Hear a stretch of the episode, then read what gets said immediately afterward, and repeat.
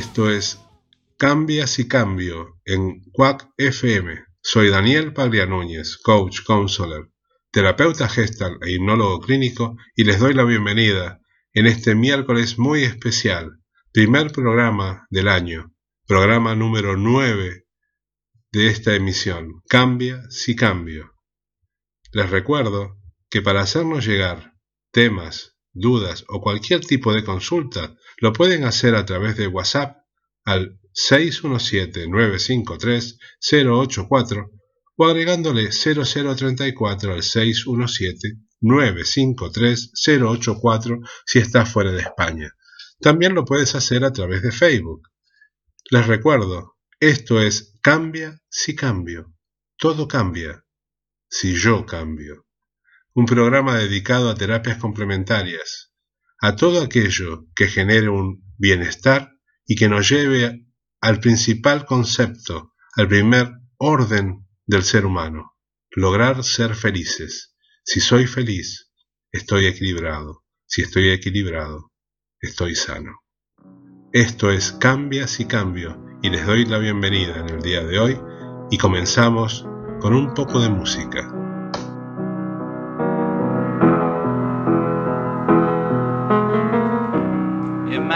There's no heaven. It's easy if you try.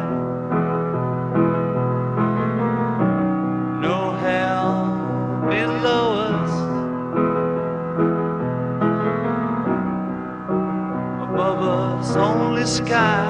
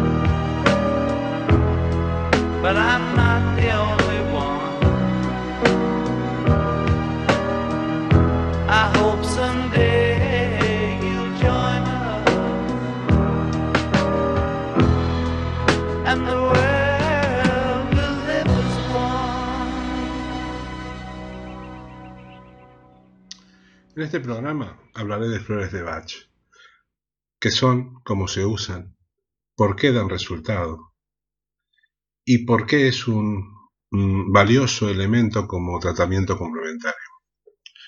Pero bien, eh, creo que antes de hablar de las flores de Bach, tendría que explicar un poquito qué es el aura. El aura es un campo electromagnético que rodea a los seres vivos. Es la combinación entre cuerpo etéreo, emocional, físico y la comunicación del alma. Todos los seres tienen aura.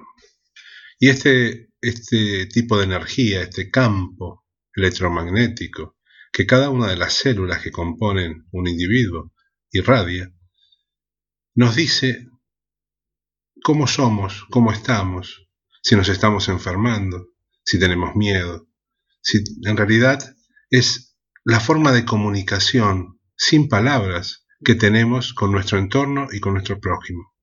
¿Quién no ha ido a un lugar y de repente se ha sentido mm, como en peligro o, no nos ha gustado una persona y, la persona no nos ha hecho nada, simplemente ha estado medianamente cerca o nosotros nos hemos acercado a ese lugar. Bueno, esas sensaciones, esas vibraciones las recibimos a través de nuestra aura. También nos ha pasado que de repente sentimos que alguien nos está mirando y sin embargo, al darnos vuelta, comprobamos que es así. ¿Cómo pudimos percibir a esa persona que nos está mirando, que nos está observando, justamente a través de la comunicación que existe entre esos campos electromagnéticos que, que configuran el aura, tanto del que nos está mirando como la nuestra. De ese aura, en realidad no teníamos o no tenemos una información real o una constatación firme, pero sin embargo en distintas culturas o en los íconos religiosos de casi todas las religiones, hemos plasmado justamente esa energía. En algunos íconos solamente alrededor de la cabeza, en otros más orientales en todo el cuerpo. Hablamos de chakras, hablamos de mm, cordón de plata, de nuestro cuerpo energético, pero ¿cómo constatarlo? Bueno, hasta eso es prácticamente imposible hasta 1939. En 1939, y como pasan muchos de los descubrimientos que han rodeado la cultura universal a través de un accidente, en un laboratorio de un hospital en la Unión Soviética, el matrimonio Kirian descubre justamente que al recibir el esposo del matrimonio una descarga en una de las manos, se desprende un halo luminoso que cubre absolutamente toda su mano. Esto comenzó la investigación de ese halo, desarrollando lo que hoy se conoce como cámara Kirian, que no es más que una placa fotográfica donde queda registrado justamente ese campo de energía. Posteriores investigaciones y a través de una financiación que realizó el gobierno de la Unión Soviética al respecto, pudieron hacerse diagnósticos y cómo ese halo cambiaba en determinadas circunstancias. Cuando determinadas plantas eran afectadas por un hongo o por un tipo de bacteria, esa energía se modificaba y cuando ese hongo o esa bacteria era erradicado de esa muestra, automáticamente volvía a su emisión tradicional. Lo mismo pasaba con la gente. Ante un cambio emocional, un cambio físico o una enfermedad, la, forma de diagnóstico entre una foto de, en estado de salud y en estado de enfermedad era totalmente distinta. Se interpretó, se canalizó y se empezó a diagnosticar a través de estas fotos o de este sistema. En este caso, las fotos Kirian es un elemento, digamos, científico y que ha permitido justamente captar esos campos de energía. Hasta aquí, ¿cómo podemos ver el aura hoy a través de un elemento físico. También hay muchas personas que lo pueden ver. ¿Quién no se han puesto frente a un espejo y de repente vio como una especie de bruma en la imagen del espejo? Justamente esa bruma es el aura. Y ese aura se puede ampliar se puede visualizar con mayor eh, especificidad, mayor, mayor eficiencia, a través de determinadas técnicas que son de fácil desarrollar. Otras personas lo tienen en forma incorporado y es lo que son llamados videntes o personas especiales.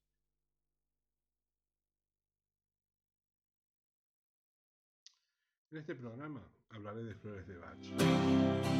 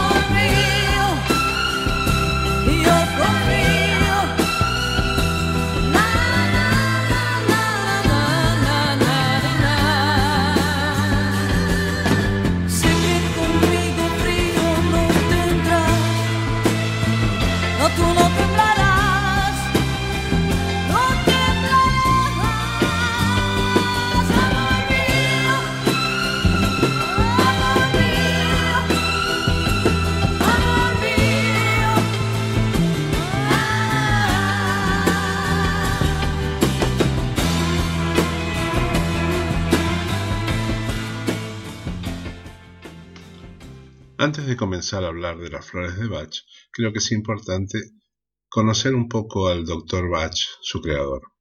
Este nace el 24 de septiembre de 1886 en un pueblito de Birmingham, Inglaterra. Con 20 años ingresa a la Universidad de Birmingham, culminando sus estudios en 1912. Al año siguiente, consigue la titulación de bacteriólogo y patólogo, y en 1914 consigue el diploma de la salud pública de Londres. Aliviar el sufrimiento se convierte en un compromiso fundamental, pero no puede concebir que un mismo tratamiento para personas que sufren la misma enfermedad funciona en unos y no en otros. Había que haber algo más que la enfermedad orgánica, tenía que ser algo de carácter individual. Por problemas de salud debe abandonar su función en urgencias de los hospitales University College y del National Temperance Hospital, abriendo meses más tarde consulta privada. Logra allí un gran éxito, pero no estaba conforme con los resultados que obtenía con los tratamientos de la medicina ortodoxa. Como bacteriólogo descubre la relación de algunas bacterias intestinales con las enfermedades crónicas y que las dolencias mejoran con la inyección parental de algunas de estas bacterias.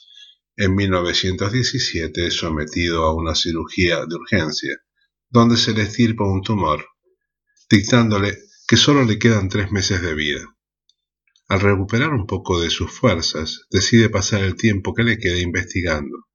Esto lo ocupará día y noche, y en poco tiempo encuentra que su salud se ha recuperado totalmente.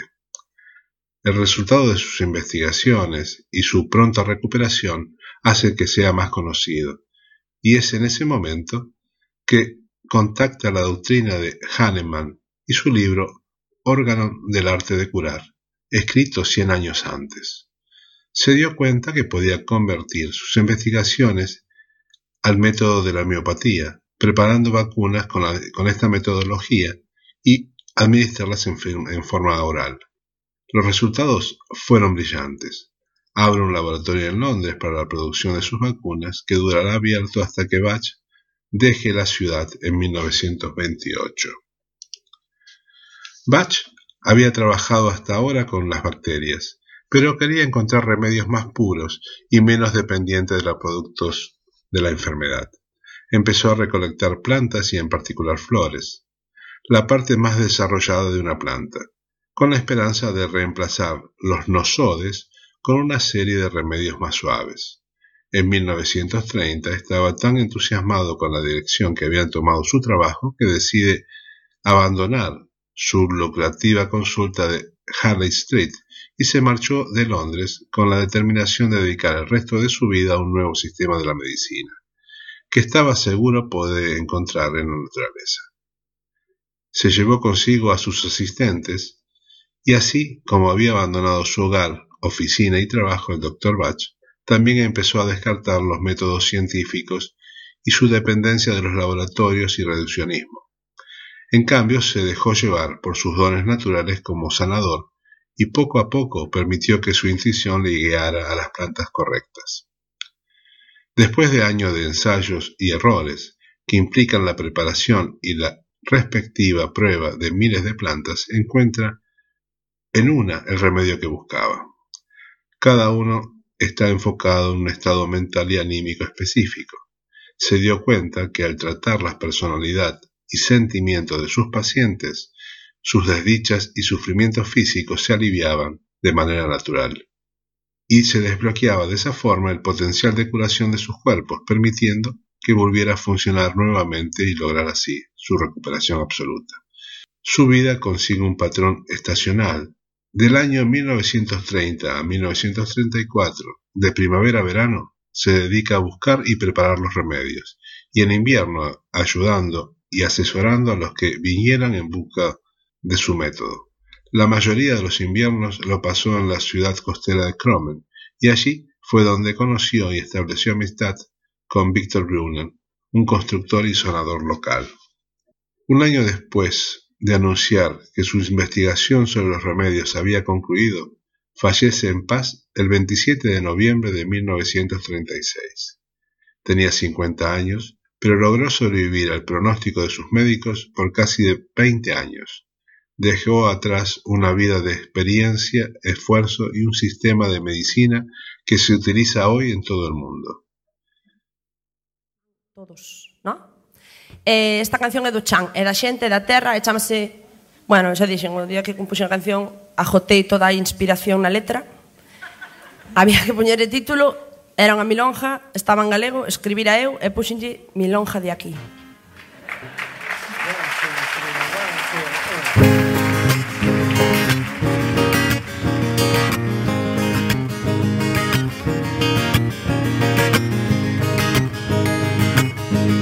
Con aire fresco de mar Curo feridas e loitos Que sexan poucas ou moitos É necesario sanar.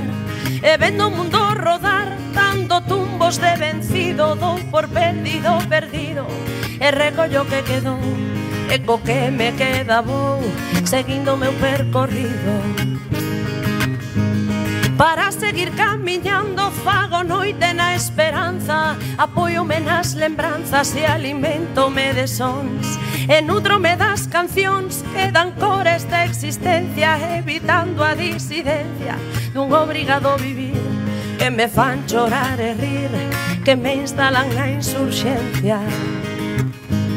E quero bailar o ritmo do que vive ilusionado E cabo do silenciado cantar quero con paixón. Ca querenza ca emoción da que non pretende nada máis Que seguir namorada mentras que de corazón.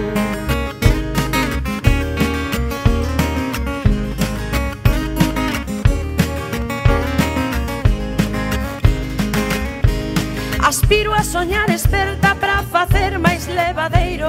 Este treito traizoeiro que garda unha fin incerta E cantar a gorxa aberta e deseñar utopías Para encher de luz os días en que o sol non me sorrí En que non te teño a ti para inspirarme melodías. E así seguirei rimando no medio do bombardeo emulando canso reo reconvertido en poeta, que tengo fora por meta e tengo dentro valeiro, un ollar sempre tristeiro. E o pensamento no ar, onde vou ao meu cantar, onde non hai carcereiro. E quero bailar o ritmo do que vive ilusionado. E cabo do silenciado cantar quero con paixón. Ca querenza que emoción da que non que seguir enamorada Mentras que de corazón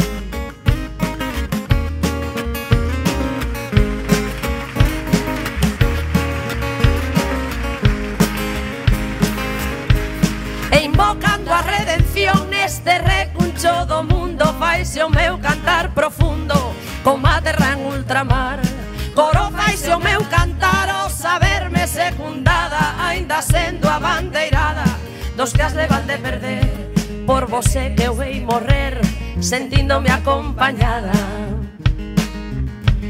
En la libertad de aureado melódico elemento, bailar y saco lamento, yo cegoco soñador, copariaco gañador, yo rebelde co castrado, que co sentir mutilado, ignora aquí lo que usé, por el que berraré, para verlo liberado. Como di? E quero bailar o ritmo do que vive ilusionado. E cabo do silenciado cantar quero con paixón Da querenza que emoción Da que non pretende nada máis Que seguir namorada Mentras que de corazón E quero bailar o ritmo do que vive ilusionado. E cabo do silenciado cantar quero con paixón Da querenza que emoción seguir enamorada mientras quede corazón.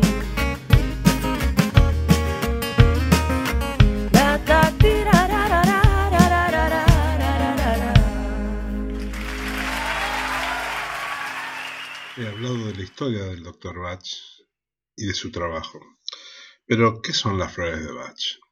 Bach, paseando por Gales en busca de plantas que lo ayudaran a trabajar y hacer su sus complementos vibracionales o sus eh, vacunas, como él decía. Una mañana descubrió que el rocío caía sobre unas flores y que la luz del sol al irradiar sobre esas gotas de rocío depositadas en las flores, generaba un halo de un determinado color y que las gotas de rocío empezaban a adquirir el mismo halo de energía que desprendían esas flores.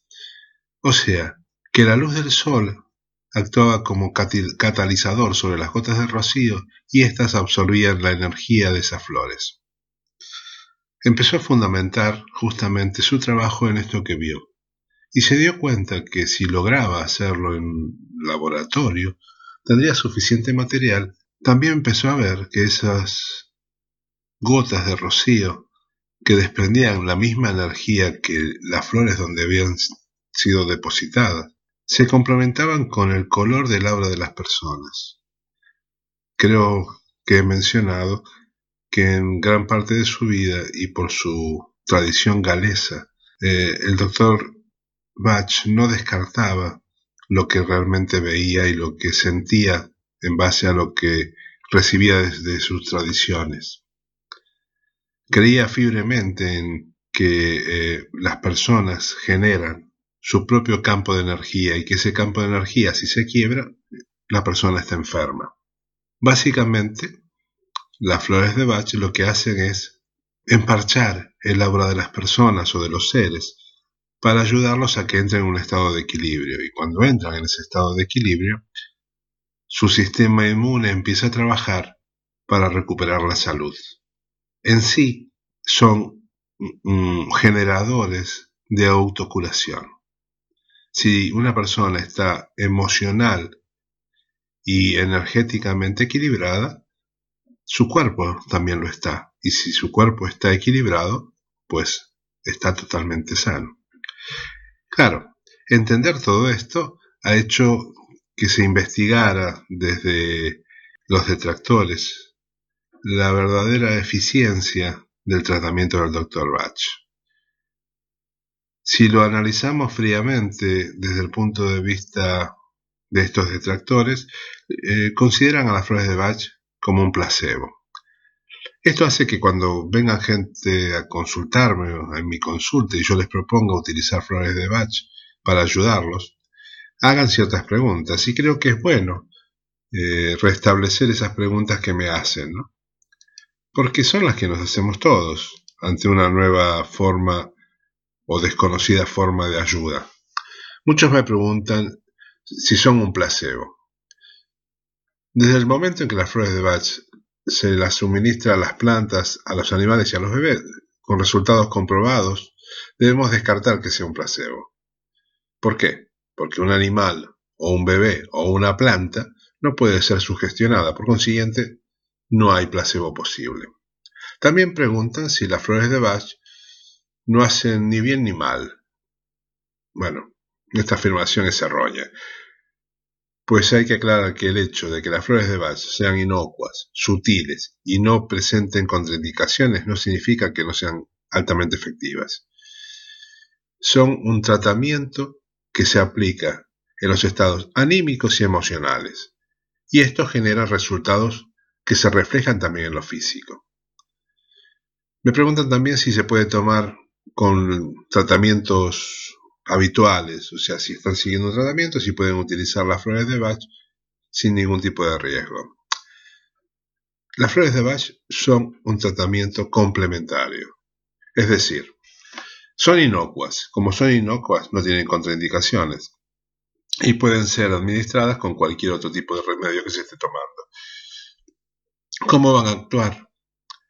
Van a actuar ayudando a que esos remedios actúen más rápido. Y de esa forma complementan ese tratamiento.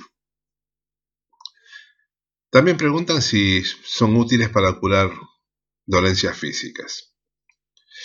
Las flores de Bach no curan dolencias físicas, pero la base de la enfermedad se halla en la armonía entre los aspectos mentales y espirituales del ser humano. Y esta falta de armonía es lo que permite la presencia de la enfermedad.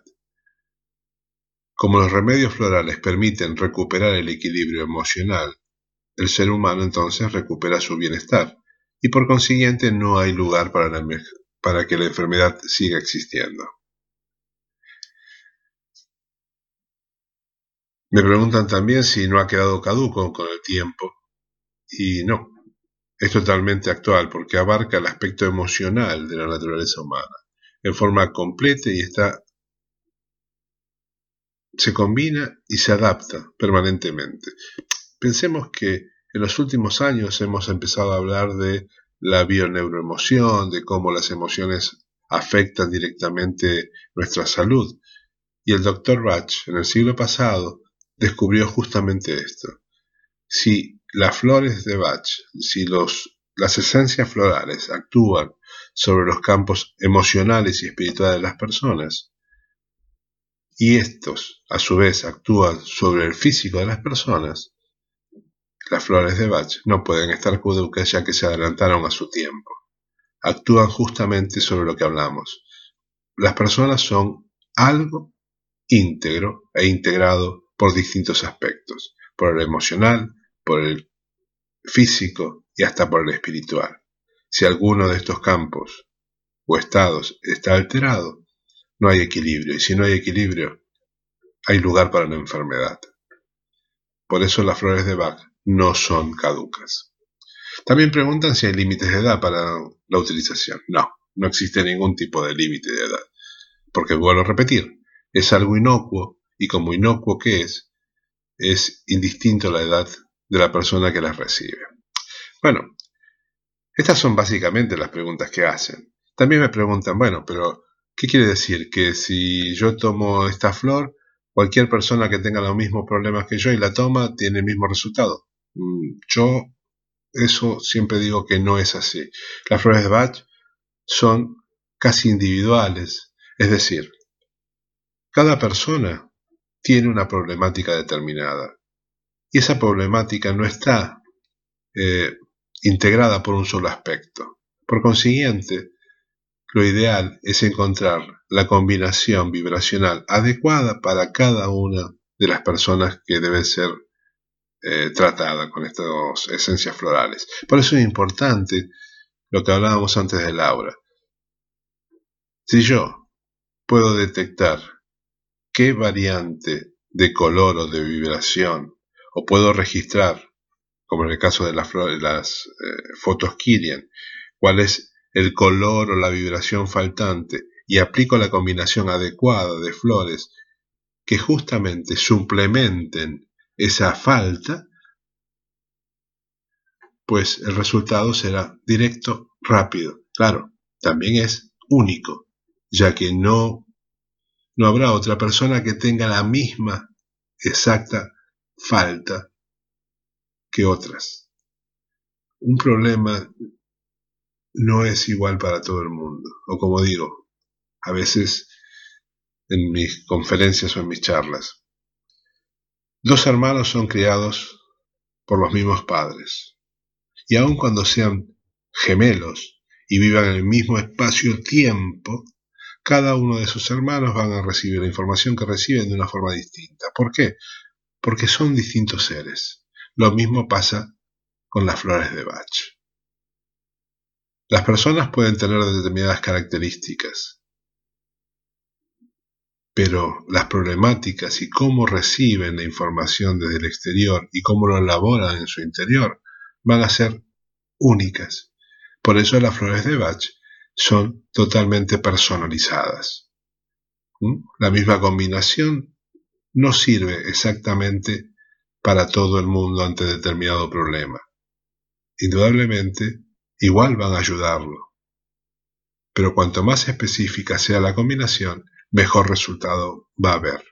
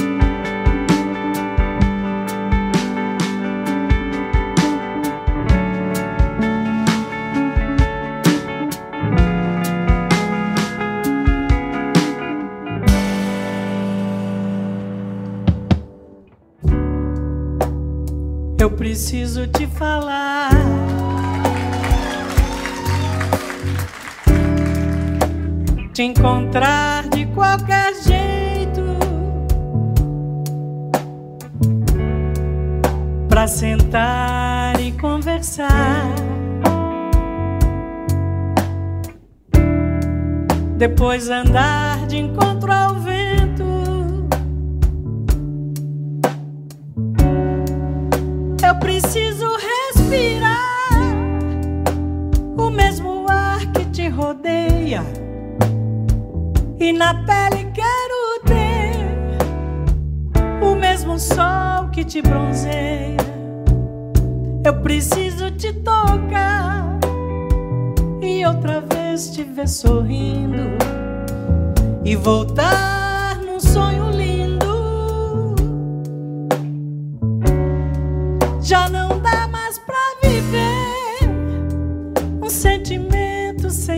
sentido. Eu preciso descobrir a emoção de estar contigo, ver o sol amanhecer e ver a vida acontecer como um dia de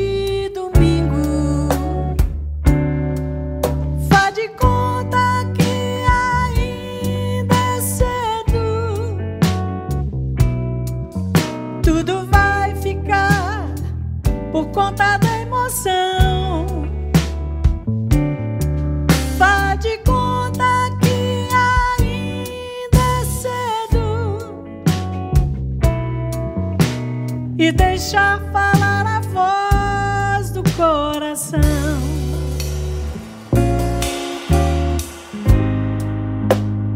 Eu preciso te falar. Te encontrar de qualquer jeito. Pra sentar e conversar. Depois andar de encontro ao vento. Eu preciso respirar o mesmo ar que te rodeia, e na pele quero ter o mesmo sol que te bronzeia. Eu preciso te tocar e outra vez te ver sorrindo e voltar num sonho lindo. Já não dá mais pra viver um sentimento sem sentido. Eu preciso descobrir a emoção de estar contigo, ver o sol amanhecer e ver a vida acontecer como um dia de domingo. Faz de conta que ainda é cedo, tudo vai ficar por conta da emoção. Faz de conta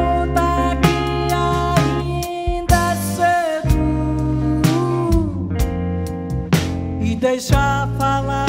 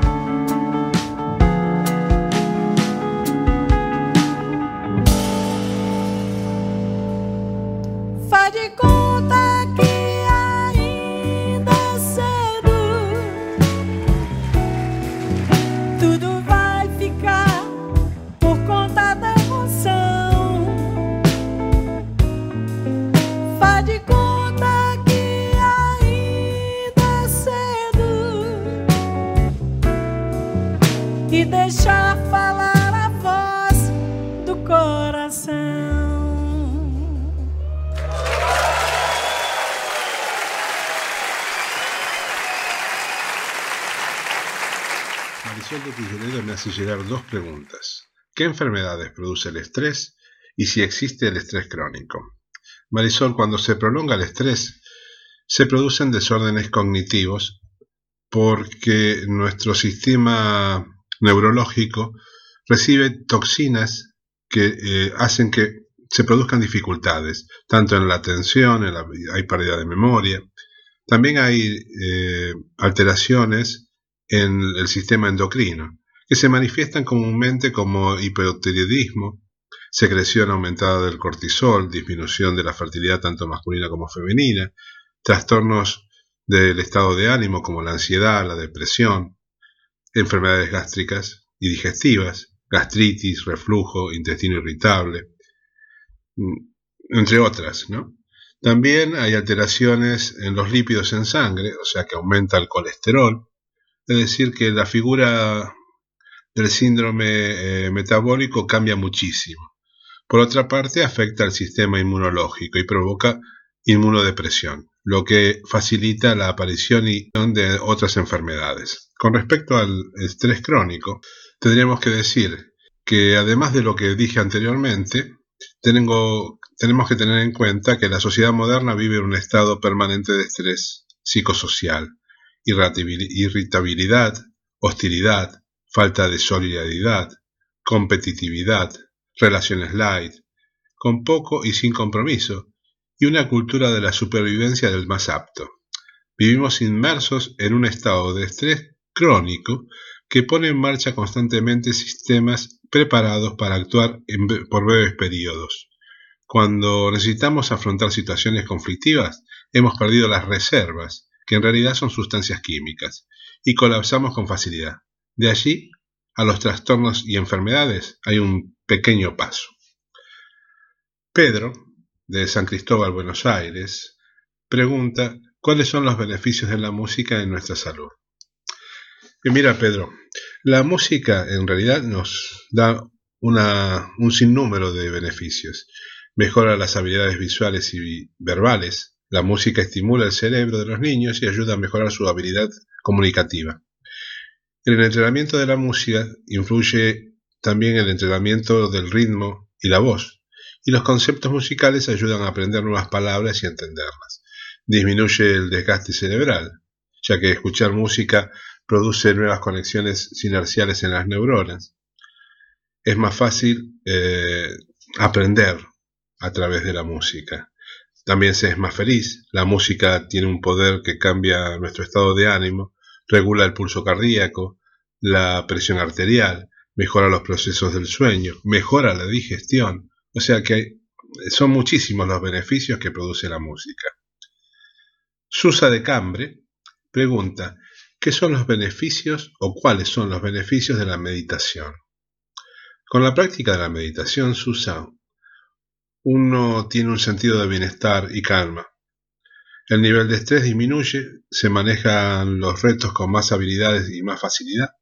Hay evidencia científica que muestra que la materia gris del cerebro aumenta, lo cual se asocia con la percepción, conocimiento del cuerpo, la tolerancia al dolor, regulación emocional, introspección, pensamiento complejo, autoconocimiento, y este autoconocimiento nos permite ser más felices. Como verás, son muchísimos los beneficios de la meditación. Y como dije en ese, en ese programa, la meditación, la meditación es un remedio muy económico, no necesita receta y es totalmente gratuito. Mónica de Uruguay me pregunta si un disgusto puede enfermarnos. Bueno, en realidad un disgusto sí nos puede enfermar y hay muchísimas comprobaciones al respecto. Eh, en ese tema, por ejemplo, te diría que un cliente que tuve tuvo un gran disgusto y eso le provocó una sensación de infarto.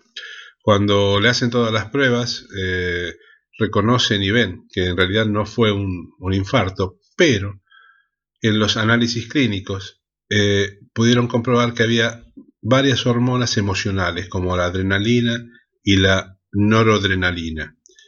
Este tipo de sustancias en la sangre producen un estado muy parecido a lo que se siente en un infarto. Como verás, puede enfermarnos.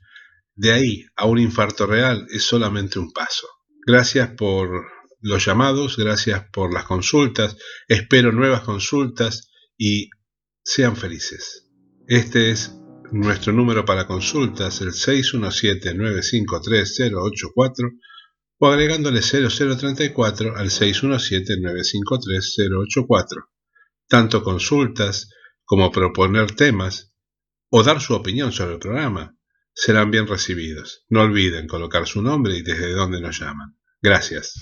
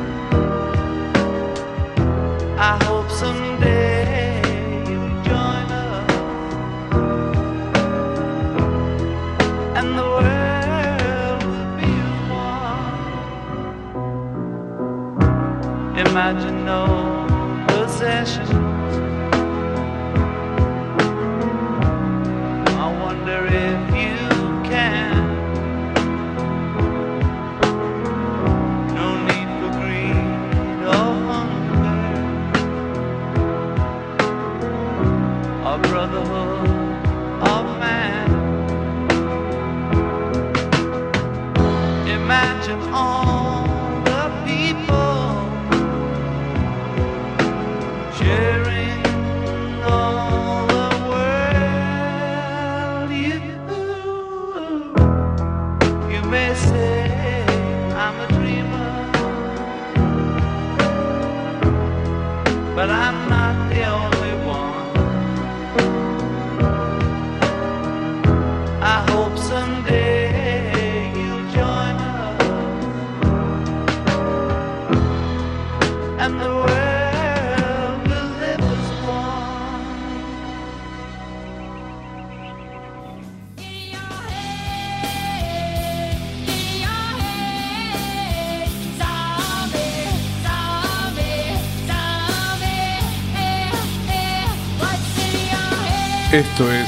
Cambias y Cambio, un lugar donde todas las terapias complementarias tienen su tiempo y espacio. Soy Daniel Paglia Núñez, coach, counselor, terapeuta gester e hipnólogo clínico, y les propongo un ejercicio para este comienzo de año, un ejercicio muy especial.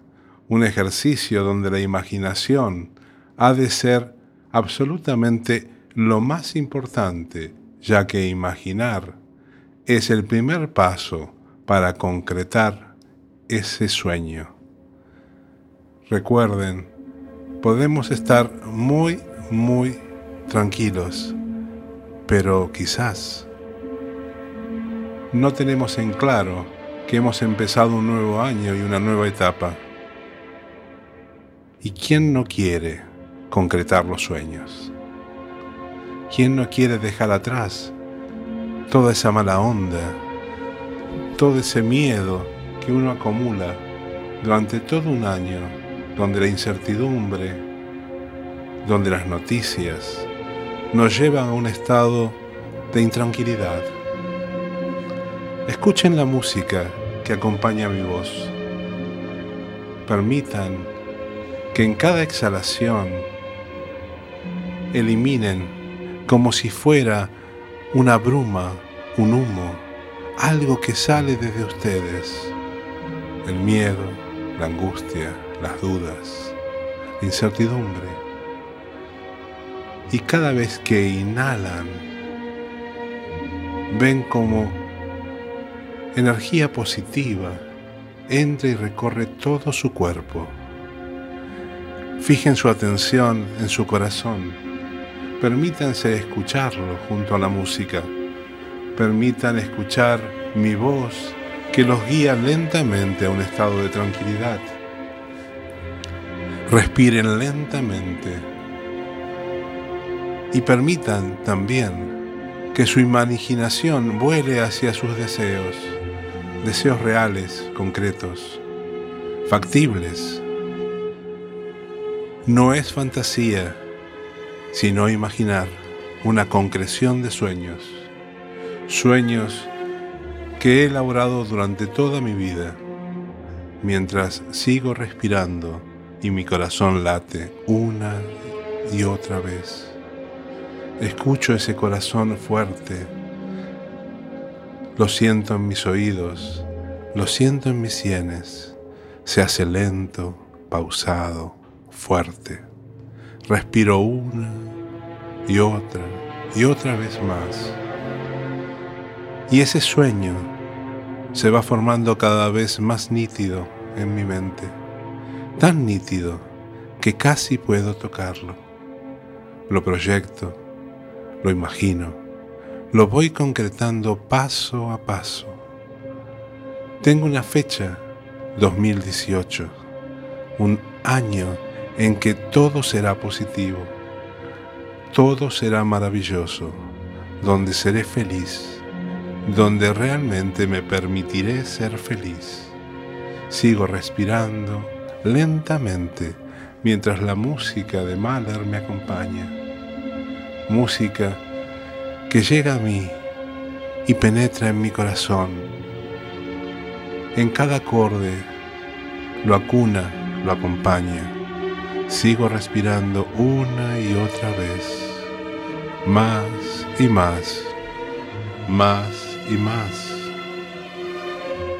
Cada detalle, cada persona que me acompaña en ese sueño va apareciendo y va formando parte de ese sueño que ya deja de ser sueño para transformarse en una realidad.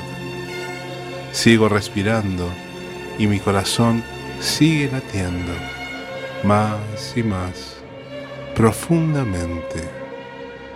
Y cada vez ese sueño es más y más real, ya que no es un sueño, es una realidad. Uno, dos, tres, más y más profundamente. Me voy hundiendo en esa realidad. Soy uno con la realidad. Puedo tocarla, puedo sentirla. Y me siento cada vez mejor, mejor y mejor. Como si nuevas fuerzas estuvieran invadiendo mi cuerpo. Una gran seguridad me acompaña un gran estado de alegría, de éxtasis, envuelve todo mi ser. Y así será, más y más profundamente. Respiro más y más, mucho más. Mi mente se fija en cada uno de los latidos, en cada inhalación, en cada exhalación mientras imagino, sueño y concreto cada paso a seguir a partir de hoy para que ese sueño sea totalmente material. Le permito entrar en el plano material y le permito abrazarme, un nuevo trabajo, una nueva pareja o mejorar la relación que tengo con ella el contacto con mi familia. Voy donde mis sueños me llevan. Llegué al lugar que creí que nunca iba a conocer. Dejé de pensar en la hipoteca porque tengo un nuevo trabajo y ya no me quita el sueño. Todo es una realidad y todo depende de una sola cosa, creer que yo estoy cambiando y como estoy cambiando, cambia mi entorno. Siempre todo cambia si yo cambio. Y al cambiar, todo se acerca y se concreta en mí hasta que sea una absoluta realidad, hasta que la felicidad, que es aquello que me es dado por naturaleza, es justamente eso, una realidad absoluta. Respiro más y más, más y más. Cuando dejen de escuchar mi voz, se sentirán cada vez mejor y mejor y nos volveremos a encontrar el próximo miércoles con un nuevo tema. Recuerden, cambio si cambia. Daniel Paglia Núñez les está hablando y los espera el próximo miércoles a las 18 horas en Quack FM. Cambia si cambio. Sigan escuchando la música y nos volveremos a encontrar el próximo miércoles. Sean felices, porque eso es lo que realmente merecen, absolutamente.